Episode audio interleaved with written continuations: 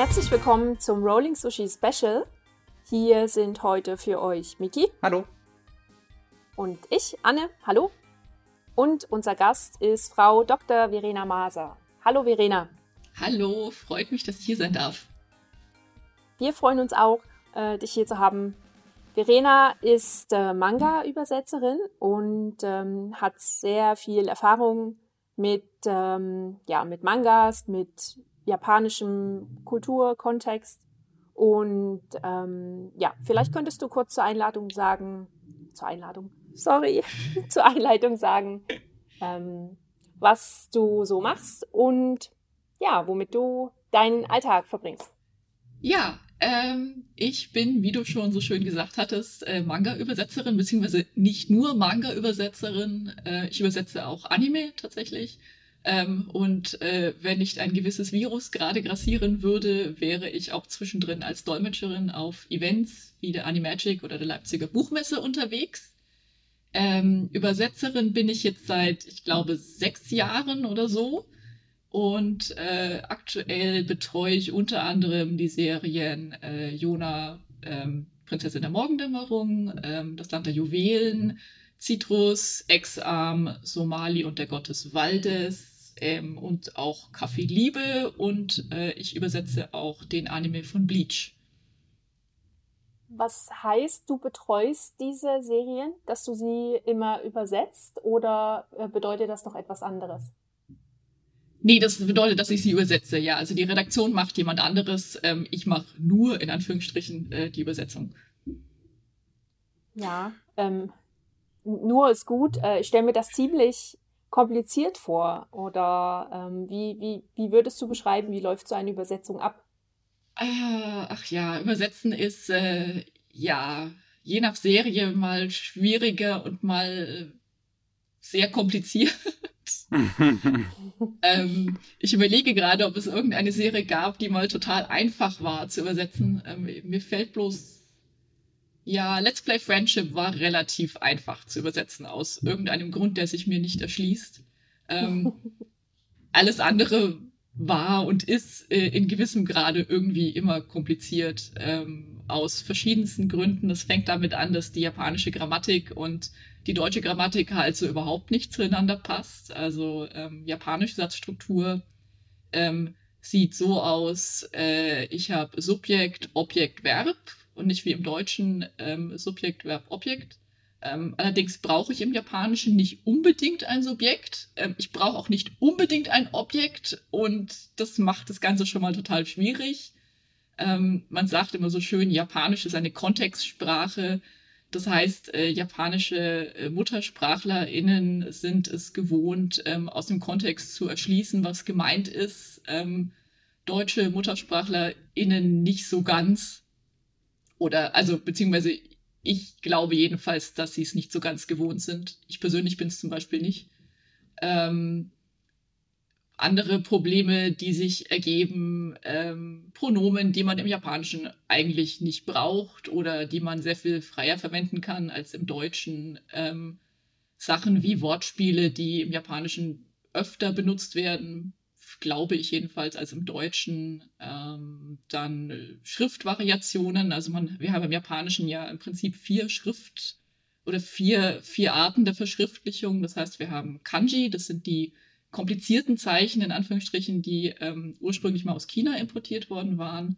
Wir haben Hiragana, das sind die etwas runderen, einfacheren Zeichen.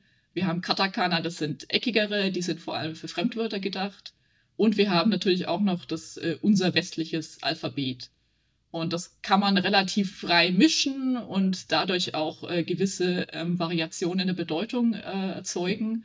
Und das ist was, was ich auf Deutsch halt in aller Regel nicht so wirklich retten kann, weil ich bei uns maximal was äh, in Fett oder Kursiv setzen könnte oder in Anführungszeichen, aber das funktioniert nicht so wirklich schön wie auf Japanisch. Und äh, ja, äh, ich könnte jetzt hier stundenlang erzählen, aber das ist ja dann kein Podcast. Ja, ähm, einen Podcast, also wir haben tatsächlich noch einen Podcast geplant, der sich dann speziell über japanische Sprache dreht. ah. äh, wo wir dann im Detail auch nochmal darauf eingehen können. Hier wird mich jetzt noch interessieren, wie genau wir vom Ablauf und so eine Übersetzung von einem Manga und Anime vorstellen können, welche Unterschiede es da vielleicht auch gibt. Also bekommst du die Manga, ähm, ich sag mal, so wie sie im Japanischen fertig sind und äh, äh, kommerziell veröffentlicht werden? Oder bekommst du einen Rohtext, den du übersetzen musst? Oder ähm, wie läuft das ab? Das kannst du uns ja vielleicht kurz erklären.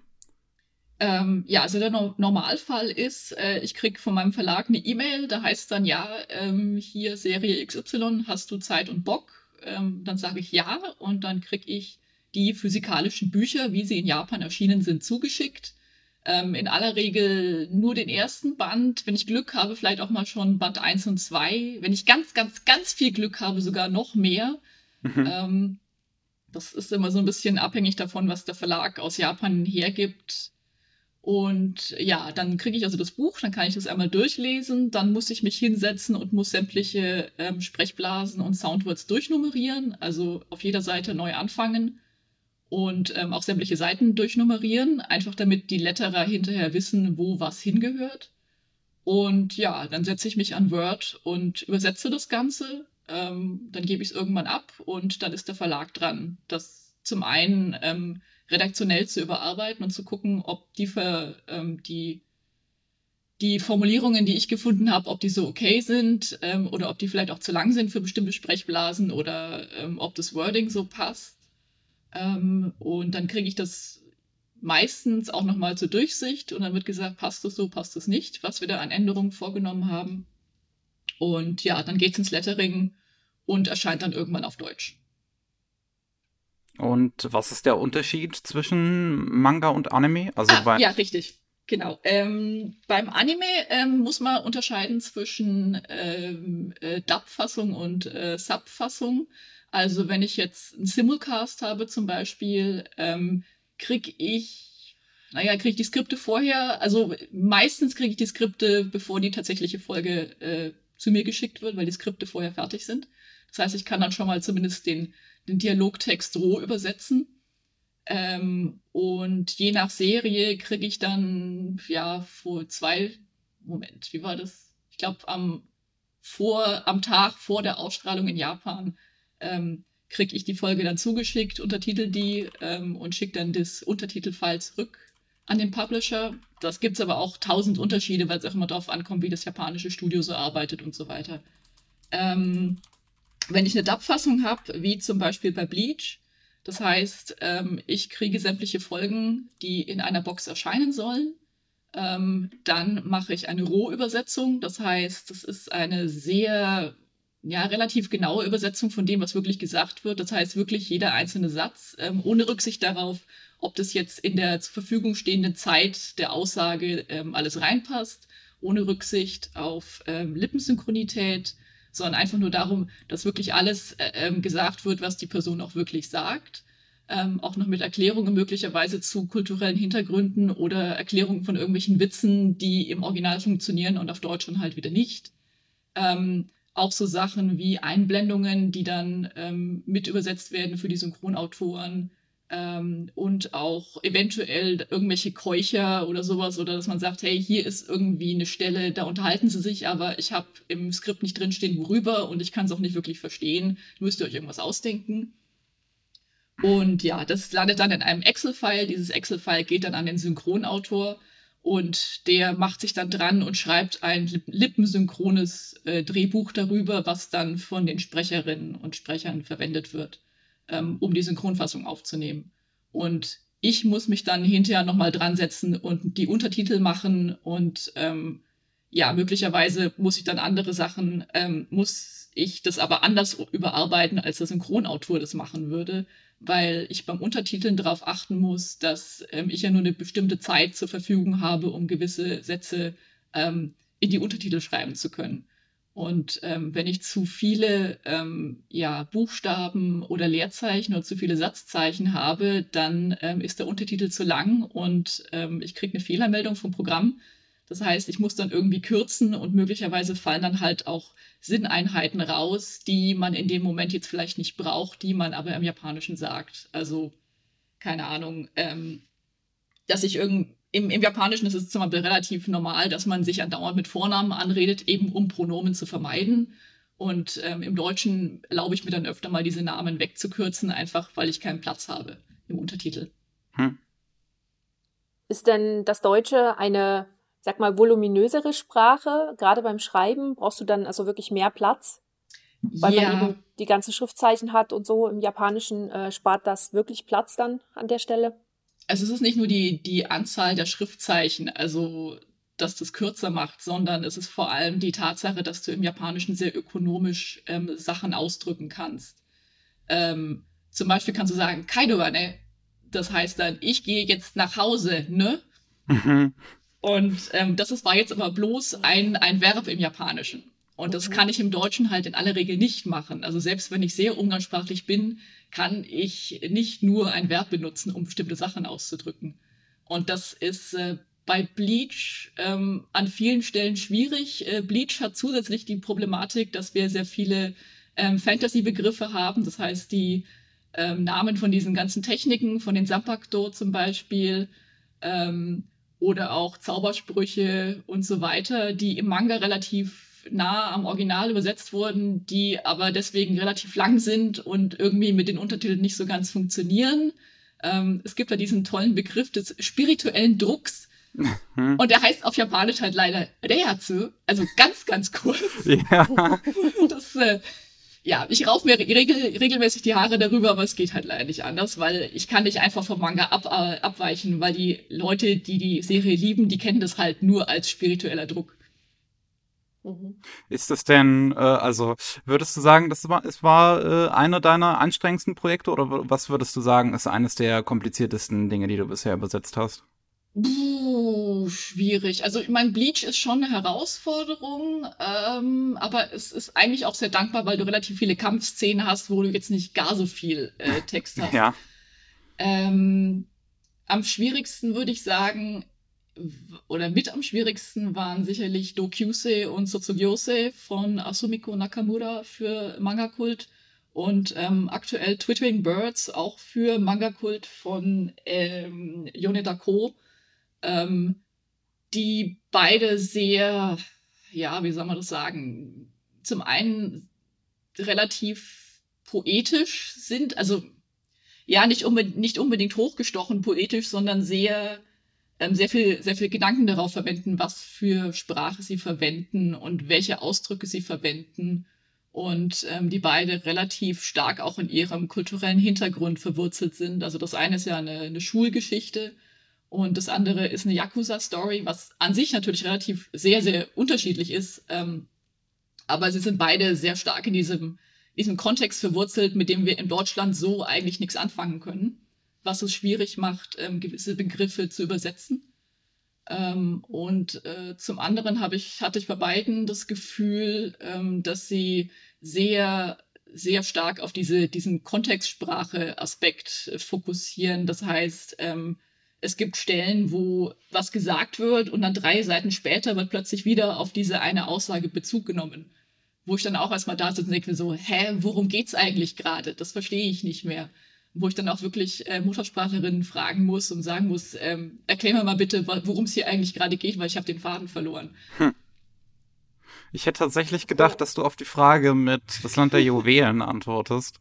Ähm, da das auch in eine, ich sag mal, po poetische Richtung in gewisser Weise geht. Aber da am interessantesten ist natürlich die Art und Weise, wie es international übersetzt wird, da es halt mit geschlechtsneutralen Pronomen alle Figuren anspricht.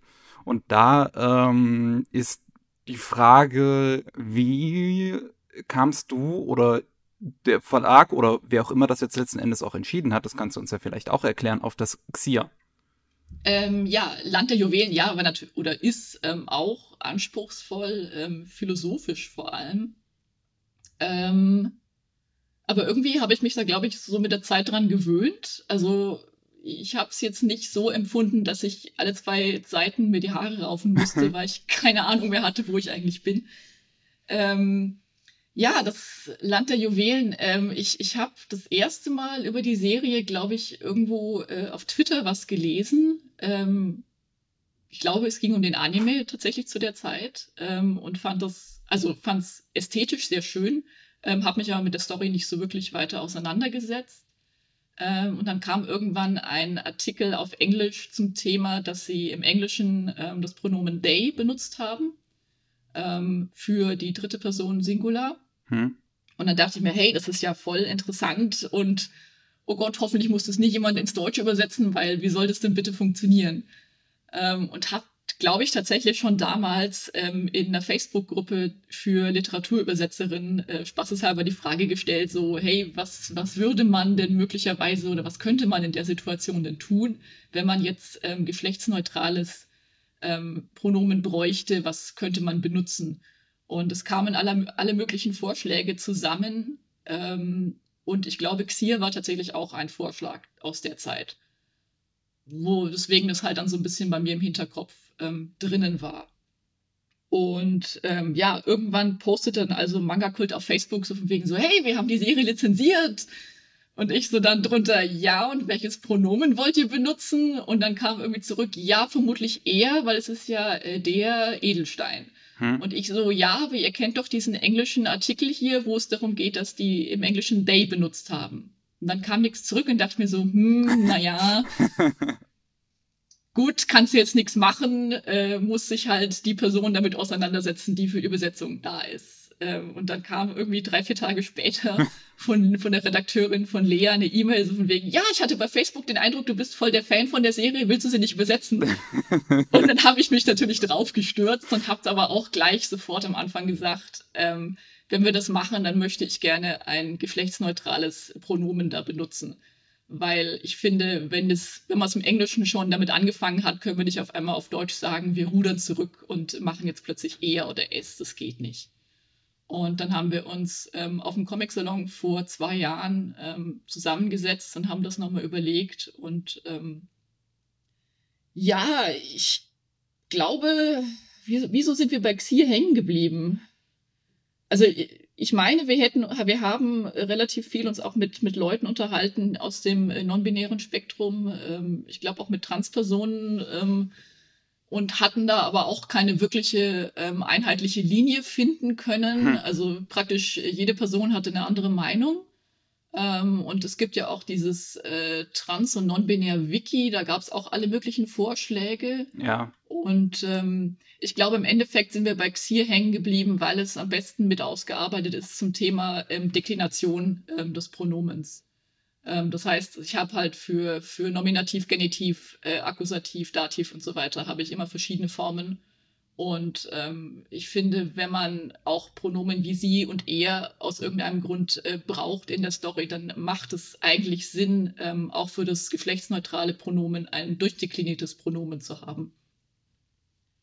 Das klingt auf jeden Fall schon mal sehr technisch für jemanden, der sich mit Übersetzung nicht auskennt ähm, und sehr spannend. Aber wir sind jetzt ja schon relativ äh, tief eingedrungen in die Materie. Vielleicht noch mal einen kleinen Schritt zurück. Ähm, ich glaube, unsere Hörer und auf jeden Fall mich interessiert, wie du überhaupt Übersetzerin für Mangas und Animes geworden bist. Was so dein, dein Einstieg war, wie du, ja, wie du darauf gekommen bist. Oh Gott. ähm, also ich wollte eigentlich nie Übersetzerin werden. Ähm. Hat ja gut geklappt. ja. ähm, ich überlege gerade, wie, wie kam das eigentlich? Also ähm, ich habe also jedenfalls, ich habe meine Doktorarbeit geschrieben äh, in Japan und wollte eigentlich an der Uni bleiben. Und es hat sich dann aber relativ bald herauskristallisiert äh, bei der Abgabe der Arbeit, dass das alles nicht so einfach ist, weil es keine Stellen an den deutschen Unis gab und erst recht nicht für Menschen wie mich, die sich mit dem Thema Manga und Anime beschäftigen. Ähm, also meine Doktorarbeit dreht sich zum Beispiel um das Yuri-Genre, also Liebe zwischen Mädchen, in hm. Manga, Anime und so weiter. Ähm, und das war alles nicht so, äh, dass man sehen konnte, oh, da könnte möglicherweise hier eine Stelle frei werden und so weiter. Und dann dachte ich mir, okay, was machst du denn jetzt? Äh, du musst irgendwie Geld verdienen, das funktioniert alles so nicht. Und ähm, habe dann überlegt, okay, was kannst du? Äh, Japanisch. Ähm, was machst du gerne? Manga lesen und habe dann also mal spaßeshalber in Anführungsstrichen äh, an sämtliche deutsche Manga-Verlage ähm, E-Mails geschrieben und mich beworben. Ähm, ich hatte auch vorher schon so ähm, sporadisch immer mal wieder Übersetzungen gemacht, aber es war in relativ kleinem äh, Umfang. Und ja, äh, Joe Cups von, von Tokyo Pop äh, hat mir dann tatsächlich die Übersetzung der ersten zwei Bände von Sword Art Online vom Novel übertragen.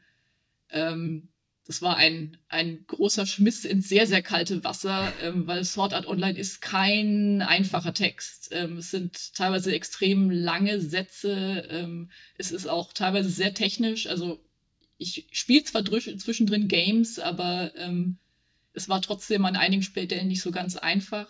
Ähm, und ja,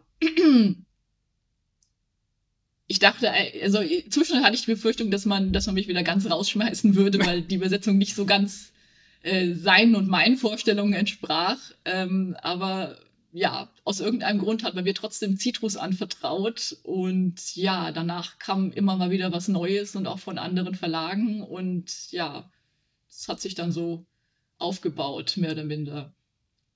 Dann was, was hat dich, äh, sorry Miki, ja. ich übernehme mal kurz. Ähm, mich interessiert noch, warum du dich für dein äh, Thema an der Uni entschieden hast, eben das Yuri, ähm, Girl Love. Wie, was fasziniert dich daran, an diesem Thema? Ähm, ich habe, Gott, irgendwann, ich glaube im vierten Semester oder so, ähm, habe ich in der, in der Unibibliothek mal so ein Buch äh, irgendwie entdeckt von ähm, einem schwulen Pärchen aus Japan, was ähm, von seinen ähm, Erlebnissen äh, erzählt hat und die Schwierigkeiten, die es damals gab, also irgendwann aus den 90ern. Ähm, und irgendwie bin ich dann bei dem Thema so ein bisschen hängen geblieben, ähm, LGBT in Japan, und habe mich, weil ich halt gerne Manga gelesen habe, ähm, auch damit ein bisschen auseinandergesetzt, was gibt es denn da noch an, an Sachen, was man lesen könnte, ähm, irgendwie LGBT-Inhalte.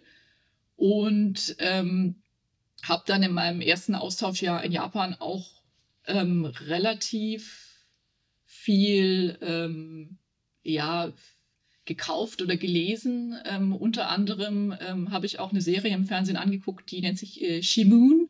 Das ist so eine ja, Fantasy-Serie über ähm, einen Krieg äh, zwischen drei Ländern, glaube ich, ähm, in dem das Thema Liebe zwischen Mädchen eine relativ starke ähm, Komponente war. Und äh, über die Serie habe ich dann eben meine Magisterarbeit geschrieben. Und ähm, daraus hat sich dann mehr oder minder äh, das Thema meiner Doktorarbeit entwickelt, dass ich gesagt habe, okay, ich möchte gerne dieses äh, Thema Judy, ähm, dieses Genre an sich etwas breiter betrachten und mit mehr Serien und ähm, ja.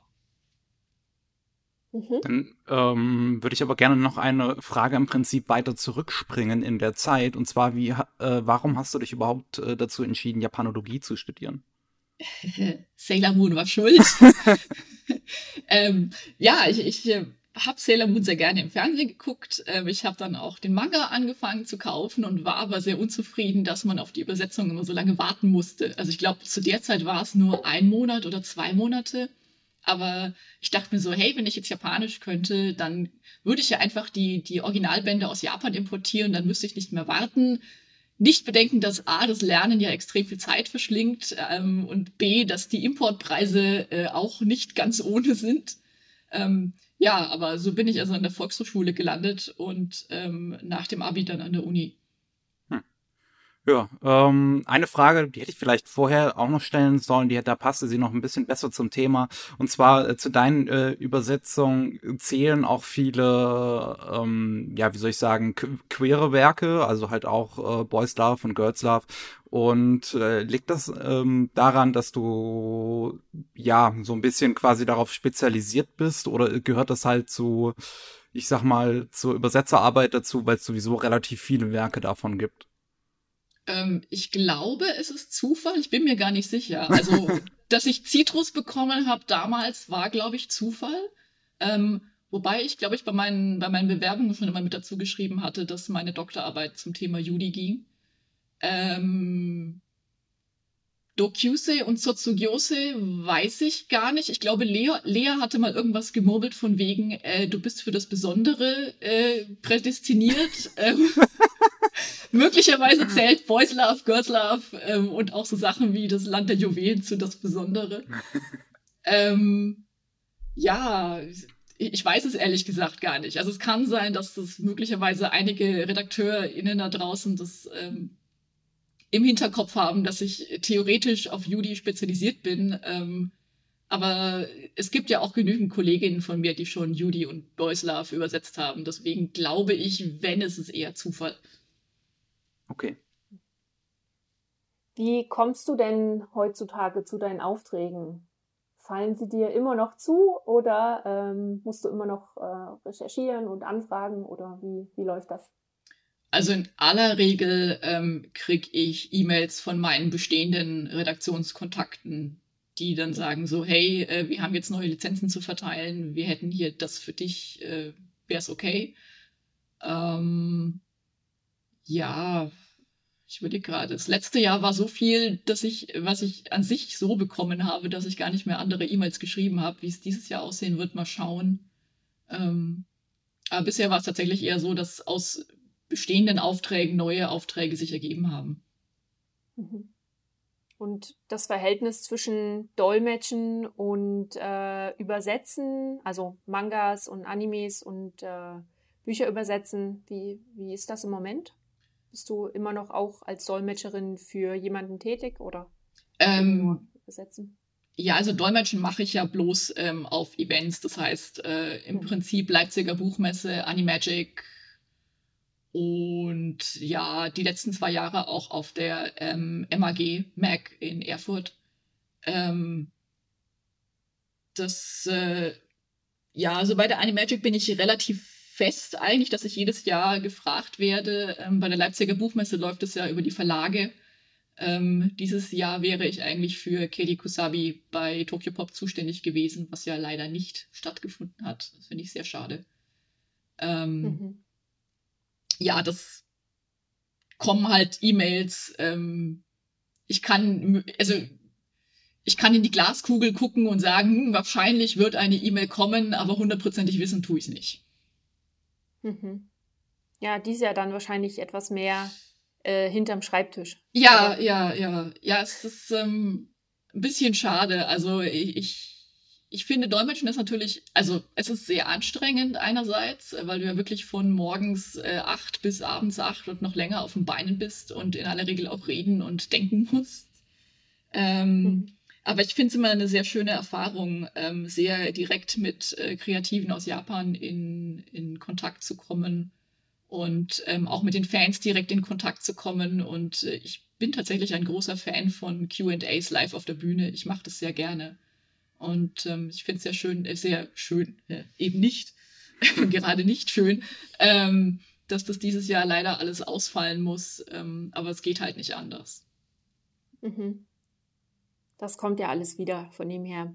Das hoffe ich, ja. Müssen wir einfach nur durchhalten und warten. Genau. Ähm, also ja. Dolmetschen ist ja eine mhm. Sache, die nun mal sehr äh, on the spot passieren muss. Äh, mhm. Wie viel Zeit hast du normalerweise, um so ein Manga-Band zu übersetzen? Es ist unterschiedlich ähm, zwischen zwei Monaten, naja, also zwei Monate ist eine lange Vorlaufzeit, äh, ich überlege gerade. Also einen Monat habe ich normalerweise immer, ähm, auch gerne mal zwei Monate, manchmal sogar noch mehr. Also zum Beispiel, ich habe hier einen Band von X-Arm liegen, den habe ich letztes Jahr auf der Animagic gekriegt. Mhm. ähm, das würde ich sagen, ist aber eher die Ausnahme. Also ich würde sagen, zwei Monate, ein bis zwei Monate ist irgendwo so der Mittelwert. Aber du machst bestimmt mehrere Sachen gleichzeitig, oder? Oder nimmst du dir immer einen nach dem anderen Band vor oder eine nach der anderen Serie? Normalerweise mache ich schon mehrere Sachen gleichzeitig. Also das heißt aber jetzt nicht, dass ich irgendwie drei Bücher gleichzeitig offen habe, sondern das heißt, keine Ahnung, ähm, am Montag mache ich Somali, am Dienstag mache ich Ex-Arm, am Mittwoch mache ich Jona. Ähm, wenn ich so viel wirklich zu tun habe. Ähm, ich lasse auch gerne mal Bände zwei, drei Tage liegen oder noch länger, ähm, einfach um ein bisschen Abstand zu gewinnen und ähm, vielleicht auch draußen in der, in der realen Welt auf neue Inspirationen zu treffen ähm, zu bestimmten Sachen. Ähm, ja. Liest, liest, ja. Ja, dann mach, mach ruhig weiter, mach ruhig weiter. ich habe gedacht, da war jetzt so eine Pause. Nee, ich, ähm, ist egal. Nein, du kannst natürlich ruhig noch äh, zu Ende reden, aber mir fiel jetzt gerade noch so ein, wenn ich, wenn ich mir vorstelle, ich würde jetzt beruflich die ganze Zeit mit äh, Büchern und Magazinen und äh, so weiter ähm, arbeiten, dann hätte ich wahrscheinlich gar keine Lust mehr, nachher noch äh, in meiner Freizeit zu lesen. Wie ist das denn bei dir? Liest du wirklich noch gern und viel oder bleibt einfach keine Zeit mehr? Ähm, also das letzte halbe Jahr über war tatsächlich die Zeit das größte Problem, weil ich auch noch andere Sachen gemacht habe und dann war fürs Lesen äh, keine Zeit. Ähm, ja, ich, so zwischendrin habe ich so Phasen, wo ich mir denke, boah, ich kann keine Manga mehr sehen in der Freizeit. Ähm, aber also ich würde sagen, ich bin ein bisschen selektiv, was, was meine eigenen Käufe so angeht, ähm, auch weil ich einen begrenzten Platz in meinen ähm, Regalen hier habe und deswegen nicht alles kaufen möchte. Ähm, das heißt, ich lese in aller Regel in der Animania und in anderen Publikationen ähm, Inhaltszusammenfassungen und entscheide dann, okay, ist es überhaupt interessant für mich? Und dann gucke ich Leseproben an. Ähm, die letzten paar Jahre über habe ich noch für die Comic-Scene zwischendrin Rezensionen geschrieben. Da habe ich natürlich noch relativ ein bisschen mehr gelesen. Ähm, inzwischen, ja, kaum noch. Also, um ein Beispiel zu nennen, bei Wer bist du zur blauen Stunde habe ich jetzt Band 2 durch, ähm, obwohl wir ja schon bei Band 4 sind. Also die Serie eigentlich abgeschlossen ist. Ähm, und bei Requiem of the Rose King äh, hink ich auch extrem hinterher. Also ich glaube, ich bin bei Band 5 oder so. Aber das muss man einfach dann in Kauf nehmen. Mhm. Ähm, was, ja. was liebst du an deinem Job eigentlich am meisten? Ich meine, du hast sicherlich, also wie ich mir das jetzt vorstellen kann, die meisten ähm, sind jetzt drüber aufgeregt, dass sie im Homeoffice arbeiten, aber bei dir ist das ja sicherlich auch eine gewisse Normalität, oder? Ist Richtig, das, ja. Und, äh, Homeoffice ist der Normalzustand ja, bei mir. Ist das ähm, eine Sache, die du ähm, sehr in deinem Job magst oder stört dich das auch manchmal in gewisser Weise und du wünschst, du hättest einen geregelten Ablauf oder bist du, bist du mittlerweile diszipliniert genug, das ähm, immer dir selbst einen geregelten Ablauf zu schaffen? Also ich habe zwischen Magisterarbeit und Doktorarbeit mal, ähm, ich glaube, ein Jahr lang ungefähr in einem normalen Büro in Anführungsstrichen gearbeitet. Ähm, ich fand das jetzt nicht schlimm. Ähm, ich habe dann aber während der Doktorarbeit gemerkt, so Homeoffice macht mir auch nichts aus. Also, Home, also meine Doktorarbeit habe ich komplett von daheim aus geschrieben. Das heißt, ich hatte da auch keine Stelle an der Uni. Ähm, und durch die Doktorarbeit ergab sich im Prinzip auch, dass ich ähm, es gewohnt war, dann meinen Tag zu strukturieren und äh, mich dazu motivieren, mo sich äh, und mich dazu zu motivieren, morgens aufzustehen und mich an den Schreibtisch zu setzen und wirklich durchzuarbeiten. Ähm, deswegen, das ist mir inzwischen ziemlich in Fleisch und Blut übergegangen, würde ich sagen. Ähm, ja, und auch jetzt also virusbedingt hier sein zu müssen, macht mir im Prinzip nichts aus, weil das ist ja auch nur das, was ich sonst auch machen würde. Mhm. ähm, was mir an meinem Job Spaß macht, ähm, ja, ich meine, die, die Stories zu lesen an sich finde ich sehr schön. Ähm, die Möglichkeit zu haben, mir selbst zu überlegen, wie man das am besten ins Deutsche zu bringen, ähm, ist sehr schön. Ähm, ja, und auch in gewisser Weise zu sehen, ähm, wie die Fans dann das in, in sozialen Netzwerken weitertragen und zu sagen, so, hey, diese Serie ist total toll und ähm, mein Name wird zwar nicht genannt, aber ich bin mir sicher, wenn meine Besetzung nicht dabei wäre, würden sie vielleicht nicht so, nur so halb so toll finden. Ähm, ja, und auch äh, KollegInnen bei verschiedenen Events zu treffen oder bei Seminaren und mich auszutauschen, finde ich auch toll. Also insgesamt es ist vielleicht kein perfekter Job, aber er ist nahe an der Perfektion, zumindest für mich. Wenn er nah an der Perfektion ist, dann gibt es doch sicherlich etwas, was dich auch an dem Job stört. Uh, ja, Kollegen. Na, ähm, was mich stört. Naja, es, es, es gibt Mangaka, die ähm, bräuchten etwas besseres Lektorat, finde ich, in Japan. ähm, ähm, die, ja, also ich möchte jetzt nicht sagen, dass sie einen, einen Schreibkurs besuchen sollten, aber es, es, es gibt Mangaka, die ähm, sind besser im Zeichnen als im Schreiben, was ich so ein bisschen schade finde, ähm, weil ich finde, es ist halt auch so ein bisschen, das ist die Aufgabe eigentlich von Redaktion und Lektorat ähm, in einem Verlag da ähm, drauf zu gucken, dass beides stimmig ist und beides ähm, auch die gleiche Qualität aufweist. Ähm, ich, ich, finde, da könnten einige japanische Redaktionen möglicherweise mehr machen. Ähm, ich weiß allerdings auch, dass das wohl nicht so ganz die Philosophie in japanischen Verlagen ist. Also jedenfalls die Redakteurinnen, die ich in, in Japan so kennengelernt habe, ähm, waren, waren meiner Meinung nach nicht so diejenigen, die da, die sich groß in die, in die Arbeit ihrer Mangaka einmischen wollten, weil sie gemeint haben, naja, diese, diese Mangaka sind Künstler und deswegen, ähm, das ist nicht meine Aufgabe als Redakteur, als Redakteurin, ähm, da große Eingriffe vorzunehmen. Das okay. ist halt einfach eine Philosophiefrage. Dahingehend würde ich auch fragen, was ist denn das Liebste, was du bisher übersetzt hast? Und gab es auch etwas, was dir so gar keinen Spaß beim Übersetzen gemacht hat? Ah, das Liebste, oh Gott. Also ich glaube, das Liebste ist eine Dreiteilung zwischen das Land der Juwelen, Jona und Café Liebe tatsächlich. Ähm, ja, es gab natürlich auch schon Sachen, wo ich mir dachte, so, boah, ich hasse es wie die Pest und ich möchte nie wieder ähm, was damit zu tun haben. Ähm, ich finde es, ohne jetzt Namen zu nennen, finde ich es immer schwierig. Ähm, also andersrum angefangen. Beim Übersetzen ähm, muss ich natürlich auch mit Logik dran gehen an die Übersetzung. Das heißt, ich muss gucken, ob der Textfluss so passt und ob sich die verschiedenen Textblasen im Dialogfluss aufeinander beziehen. Und wenn ich das Gefühl habe, dass das Original ähm, das irgendwie nicht hinbekommt, dass also die, die Bezüge nicht funktionieren, ähm, dass im Aufbau der Welt, wie sie sich mir darstellt, keine Logik vorhanden ist oder dass das nicht so durchdacht ist, wie ich das gerne hätte, oder wie, wie das eigentlich sein sollte, dann frustriert mich das endlos. Ähm, es gibt auch Mangaka, die sind beim, beim Schreiben ähm, manchmal etwas zu kreativ, was Wortkreationen angeht. Ähm, das ist auch manchmal etwas frustrierend, weil man das nicht so einfach googeln kann und dann muss man ständig MuttersprachlerInnen nerven und das äh, mag ich eigentlich auch nicht so gerne. Mhm. Wolltest du jetzt was äh, fragen, Anne? Weil ich hatte dich ja eben so abgeschnitten. Ähm, ich weiß nicht mehr, was es war, aber ich glaube, es ist jetzt auch völlig aus dem Kontext. Ich habe mich nur gefragt, ähm, wie die Arbeit mit, mit anderen Übersetzerkollegen ist.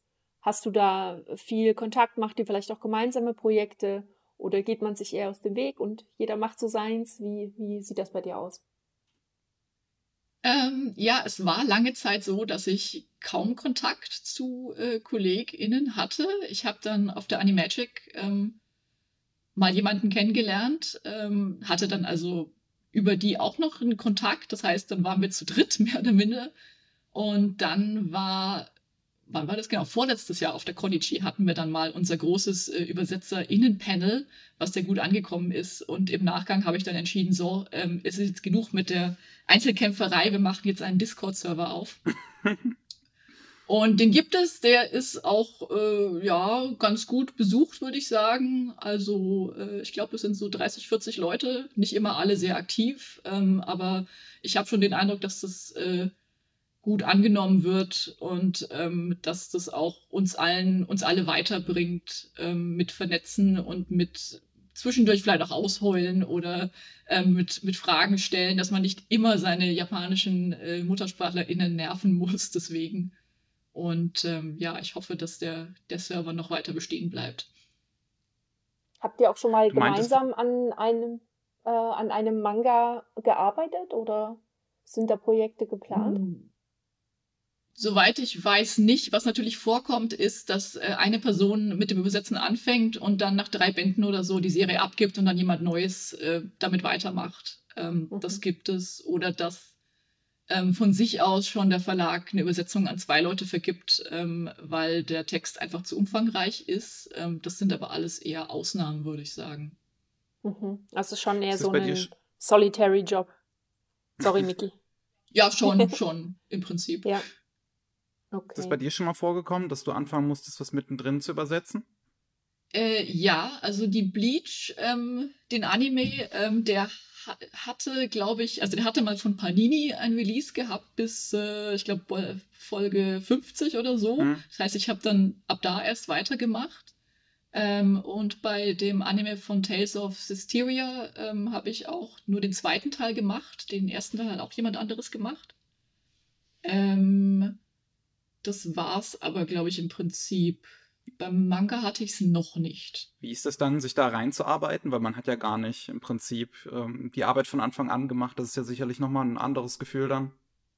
Richtig, ja. Also ähm, ich hatte bei Tales of Systeria hatte ich zum Glück ein sehr ausführliches äh, Dokument ähm, fürs Glossar ähm, und auch so ein bisschen mit den Überlegungen, die ähm, die, die vorherige Übersetzerin sich gemacht hatte. Ähm, es gab oder gibt zum Glück zu der Serie auch ein Wiki, was relativ ausführlich ist, wo man sich dran halten kann.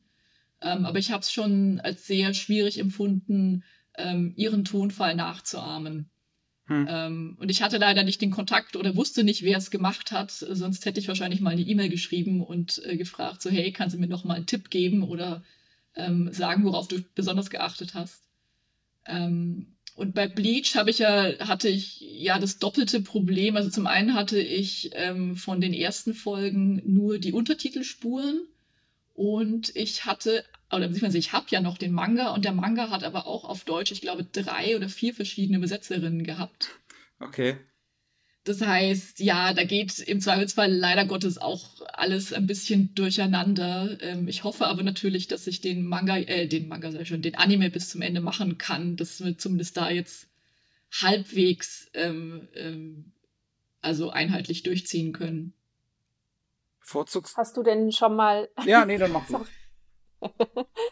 Hast du denn schon mal Rückmeldung von so einem geteilten Projekt bekommen? Also fällt es den Lesern oder, oder, oder den Zuschauern auf, wenn da verschiedene Leute dran also, arbeiten? Bisher nicht. Also ich glaube, zum Land der Juwelen habe ich mal ein oder zwei E-Mails bekommen, äh, beziehungsweise zu den ein, zwei Essays, die ich zu dem Thema geschrieben hatte. Ähm, sonst war da, glaube ich, nichts. Und mhm, zu Bleach hatte ich, glaube ich, bisher auch keinerlei Rückmeldungen. Also zum Glück ging, vielleicht. Ging gut durch. Ja. ja, ist doch sehr gut, ja. Miki. Äh, ja, äh, du hattest eben du hat, hattest eben auch ähm, sowas gesagt von wegen, ähm, dass du dich freust, wenn du halt siehst, dass andere Leute ähm, positive Worte verlieren zu etwas, was du übersetzt hast, auch wenn da dein Name nicht dabei steht.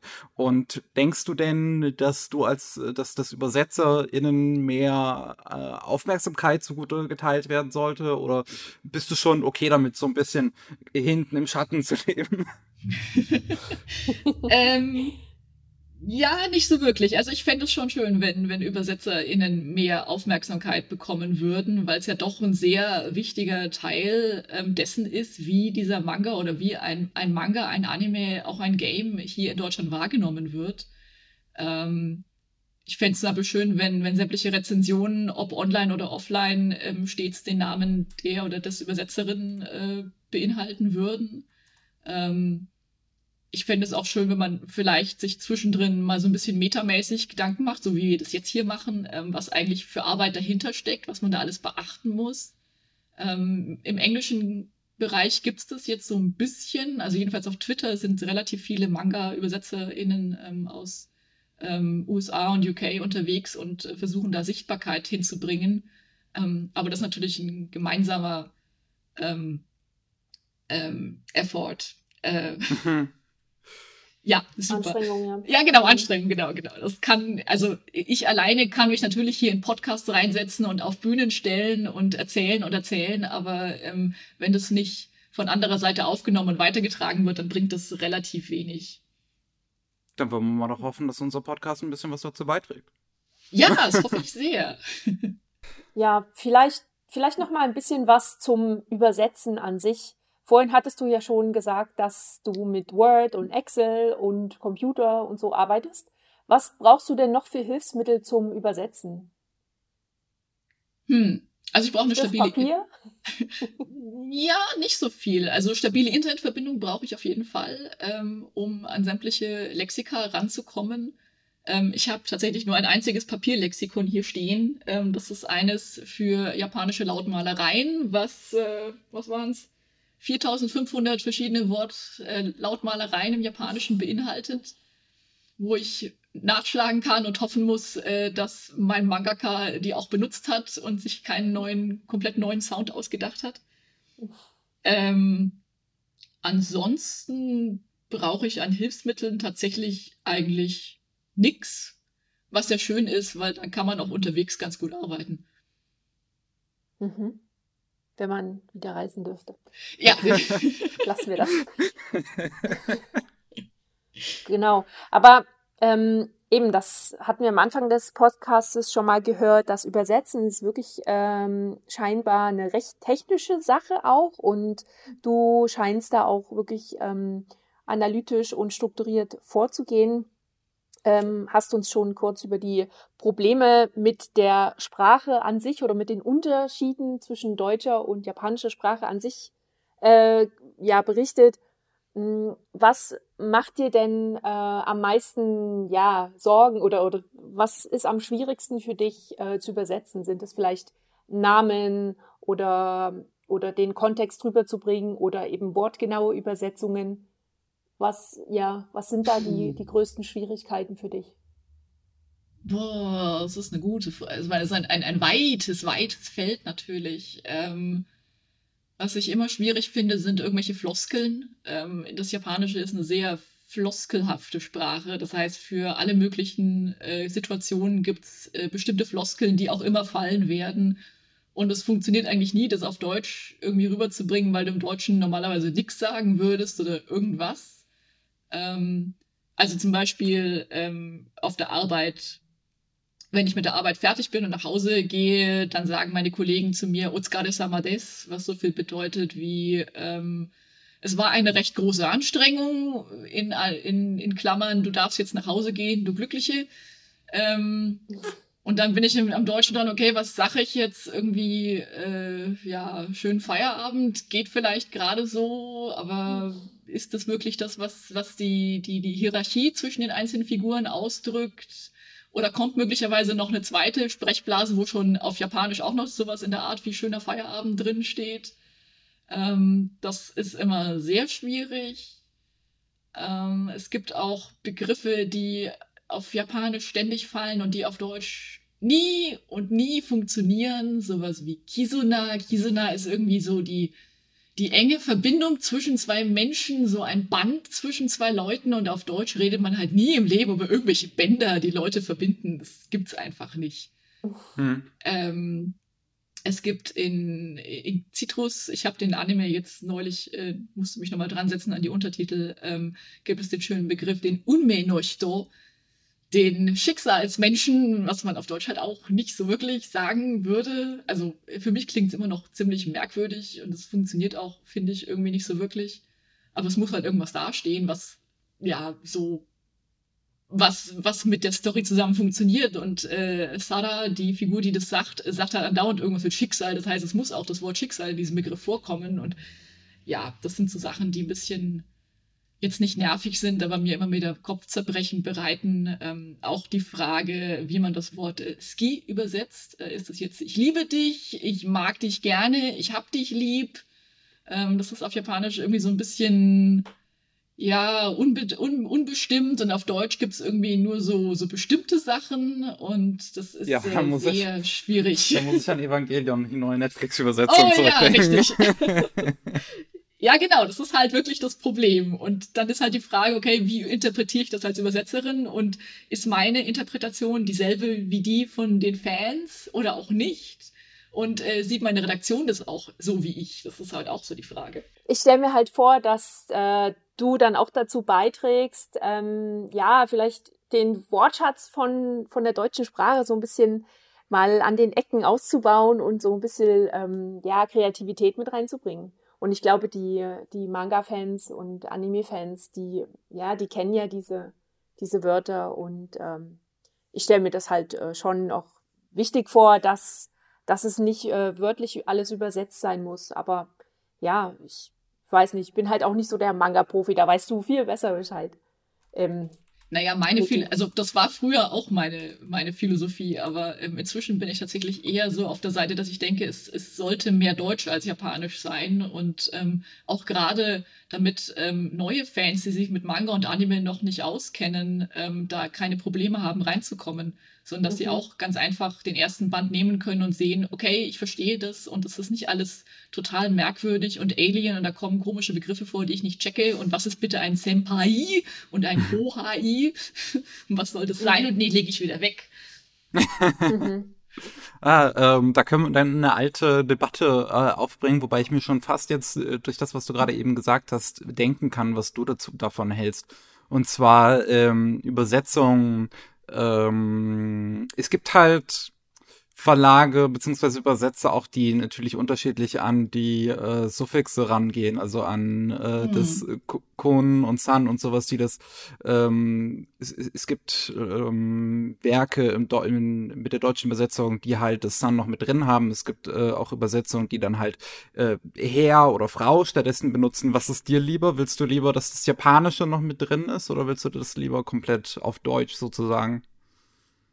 Schwierig. Also ähm, zum einen muss man mal sagen, das ist tatsächlich eine Frage, wie der Verlag das haben will. Also der Verlag macht eine Vorgabe und sagt normalerweise ähm, für sämtliche Sachen, die wir veröffentlichen, machen wir mit Sun oder machen wir ohne Sun. Hm. Und dann muss ich als Übersetzerin mich danach richten, ob mir das jetzt gefällt oder nicht. hm. ähm, ja, also früher fand ich es mit Sun besser, weil ich mir dachte so, hey, es ist ja japanisch ursprünglich mal. Ähm, inzwischen tendiere ich eher, eher, dazu zu sagen, okay, wenn das kein explizit japanisches Setting ist, dann warum soll man das dann behalten? Hm. Ähm, es gibt aber natürlich Problematiken, äh, wenn jetzt irgendwie diese berühmten Szenen kommen, von wegen, oh, du musst nicht Sun sagen, du kannst Chan sagen oder so, dann stehst du auf Deutsch da und denkst so, ja, aber ich benutze aber weder Sun und Chan, was mache ich denn jetzt? Ähm, da muss man halt kreativ werden. Ja. Aber ja, schwierig. Ja, also mir, mir persönlich, also mir, mir geht's ähnlich wie dir. Ich ähm, fand das früher mit den Suffixen an, äh, besser, weil halt, ja, wie, wie du eben schon sagtest, das ist halt japanisch. Ähm, aber mittlerweile ist es mir auch lieber eine Übersetzung, wenn es dann doch ähm, ja, ich sag mal, richtiges Deutsch ist, äh, sozusagen. Also gerade ähm, Übersetzungen, die von Universum Anime immer kommen, zum Beispiel, die ähm, dann auch halt ein Herr oder ein Chin nutzen anstatt ein Chan und sowas. Mhm. Das ist mir halt, ähm, das, das, das wirkt auch einheitlicher, finde ich persönlich. Mhm. Die Frage ist halt nee. auch, ähm, ob, ob deutsche Fans ähm, die, die einzelnen ähm, äh, Suffixe also jetzt nicht unterscheiden können, sondern die Frage, ähm, was sie für einen Eindruck bekommen, wenn ich dieses Suffix benutze. Also ist für einen deutschen Leser wirklich ersichtlich, was der Unterschied ist zwischen Chan und Kun oder Kun und San. Und das sind so Sachen, das ist natürlich bei einem, einem japanischen Muttersprachler ist das vollkommen klar, was das für, für Unterschiede macht, wenn Personen sich so anreden. Aber ich glaube, für deutsche LeserInnen ist das nicht so offensichtlich. Wie also das, das mit den äh, Suffixen beim Namen, das geht jetzt so ein bisschen in die Frage rein, die mich noch interessiert. Wie kannst du die Höflichkeitsebenen ähm, oder die äh, Formalitätsebenen in der japanischen Sprache denn ins Deutsche übersetzen? Ähm, schießt du dich da auf eine, auf eine Ebene ein? Oder ähm, ja, wie machst du das? Wir haben das ja gar nicht bei uns in der Sprache, so viele verschiedene Ebenen. Ja, ja, ja, das ist äh, ein, ein immerwährendes und dauerhaftes Problem. Ähm, in Citrus äh, seinerzeit, ähm, wir haben ja Momokino und Momokino redet mit May in einem sehr ja, höflichen und hochgestochenen Japanisch und äh, ich habe dann gedacht, ja, okay, ich benutze jetzt einfach ein Sie, das heißt Momokino sieht May und inzwischen denke ich mir, warum hast du das gemacht? Und habe es dann beim Anime auch in Duzen umgesetzt. Ähm, weil also es geht einfach nicht, dass zwei Schülerinnen, die gleich alt sind, 16 äh, Jahre, dass die eine die andere sieht. Ähm, ja, es ist äh, schwierig. Also mit Duzen und Siezen kann man ein bisschen was retten, aber auch nur so, so sporadisch. Ähm, wenn man so was hat wie Jona mit dem Fantasy-Setting, was ja auch ähm, in der, ähm, ja, mit Königen und Prinzessinnen funktioniert, dann kann man noch so ein bisschen was mit ähm, verschiedenen Anreden retten, aber sehr viel geht da eigentlich auch nicht. Also ich kann höchstens versuchen, dass ja, dass den, den, ähm, oh, den Plain Style, äh, ja, wie, wie sage ich das jetzt? Ah, ich kenne die deutschen Begriffe dafür irgendwie nicht. Das ist echt schlimm. ähm, also die, den etwas, ja, ähm, so, unhöflicheren Stil von, ja genau, einfacheren oder unhöflicheren Stil von, von männlichen Figuren, indem ich dann, keine Ahnung, mehr Scheiße verwende in Sätzen oder dass mir rumgeflucht wird. Aber das hängt auch ganz vom, vom Setting ab. Also in manchen Stories funktioniert das sehr gut. Ähm, Ex-Arm wäre zum Beispiel so ein Beispiel. Da kann man sehr gut mit solchen Sachen arbeiten. Ähm, bei Somali zum Beispiel würde es überhaupt nicht funktionieren, weil da gibt es dieses das Setting das, und auch der Gesamteindruck der Serie das nicht her. Und ja, das ist immer so eine Gratwanderung und im Prinzip muss man sich immer vor Augen führen, was auch immer man übersetzt, man wird immer irgendwas verlieren, leider Gottes. Mhm. Gibt es denn äh, auch etwas, was du im Nachhinein, wo du im Nachhinein denkst, du hast irgendeinen großen Fehler gemacht oder wo du halt auch wirklich so generell einen großen äh, Fehler mal in einer Übersetzung gemacht hast, der dann auch so durchgekommen ist und dann so über, äh, äh veröffentlicht wurde hier in Deutschland und du dich heute noch drüber ärgerst? Worüber ich mich tatsächlich ärgere, ähm, in Jona, äh, Pukyu ist kein Eichhörnchen, sondern ein Backenhörnchen. Und ich, ich, ich, hatte, ich hatte mir irgendwie immer gemerkt, dass äh, Riese, also das Wort, was benutzt wird, dass das Eichhörnchen heißt. Und habe das natürlich auch in keinem Wörterbuch mehr gecheckt, weil mir dachte, ja, das ist so. Und irgendwann kam dann so, ja, und äh, äh, Pukyu hat immer so Essen in seinen Backen. Und dann fiel man irgendwann auf, Moment mal, ein Eichhörnchen hat kein Essen in seinen Backen. Oh, es ist gar kein Eichhörnchen, es ist ein Backenhörnchen. Ja, aber da war es dann leider schon zu spät, weil irgendwie schon zehn Bände erschienen waren. also ja, solche Sachen, das kann leider Gottes immer wieder passieren. Ähm, es kann auch passieren, äh, weil man ja, also wie ich vorhin erzählt hatte, dass ich normalerweise nicht alle Bände, die existieren, gleich am Anfang bekomme. Das heißt, es kann durchaus passieren, dass ich am Anfang irgendwelche Entscheidungen treffe und dann drei Bände später stellt sich raus, nee, das war gar nicht so gemeint. Ähm, aber ja, ich konnte es gar nicht wissen, weil ich kannte den Band ja gar nicht. Das ist das, was mir bei das Land der Juwelen immer große Sorgen macht, ob ich irgendwelche Entscheidungen auch zu den Pronomen treffe, die dann möglicherweise in Band 11 oder 12 als, sich als komplett falsch herausstellen. Aber ja, das ist, ist, das Risiko, was man dann eingehen muss, leider Gottes. Hm. Ähm, ich würde sagen, die Stunde ist so langsam voll, ähm, dass wir mhm. Richtung Abschluss kommen. Und bevor wir äh, dich vielleicht noch ein paar letzte Worte sagen lassen an unsere Zuhörer, würde ich noch die Frage stellen, was sind vielleicht Werke, müssen auch nicht unbedingt von dir sein, aber du steckst ja nun mal in der Szene gut drin, die du äh, unseren Zuhörern vielleicht unbedingt empfehlen möchtest. Ich meine, die sitzen gerade alle zu Hause, die haben Zeit. Gott. Ähm, ja, alles, was ich übersetzt habe, ist natürlich ganz toll und bitte kauft es sofort. Guckt auf meine Webseite, es gibt eine lange Liste. Ähm, Gott, was kann man empfehlen? Äh, ja, Requiem of the Rose King kann ich sehr gut empfehlen. Ähm, Wer bist du zur blauen Stunde möchte ich auch sehr gerne empfehlen. Ähm, Der Mann meines Bruders möchte ich empfehlen. Ähm, This Corner of the World fand ich auch ganz toll. Ähm, äh, ja, ach du liebe Zeit, das zeigt sich. Jetzt, wo man nicht fragst, ne, habe ich natürlich wieder überhaupt gar keine Ahnung. ähm, Judy und Eis finde ich auch ganz super. Ähm, oh, ich weiß, dass mir gerade irgendwas entfallen ist, was ich ganz, ganz, ganz, ganz, ganz, ganz toll fand. Äh, ja. Gerade ein Blackout. Sorry. Ich finde es nur wieder lustig, weil auch gerade da in deinen Erwähnungen natürlich viele, viele quere Werke mit dabei ja, sind. Ja, das ist jetzt auch Zufall, glaube ich.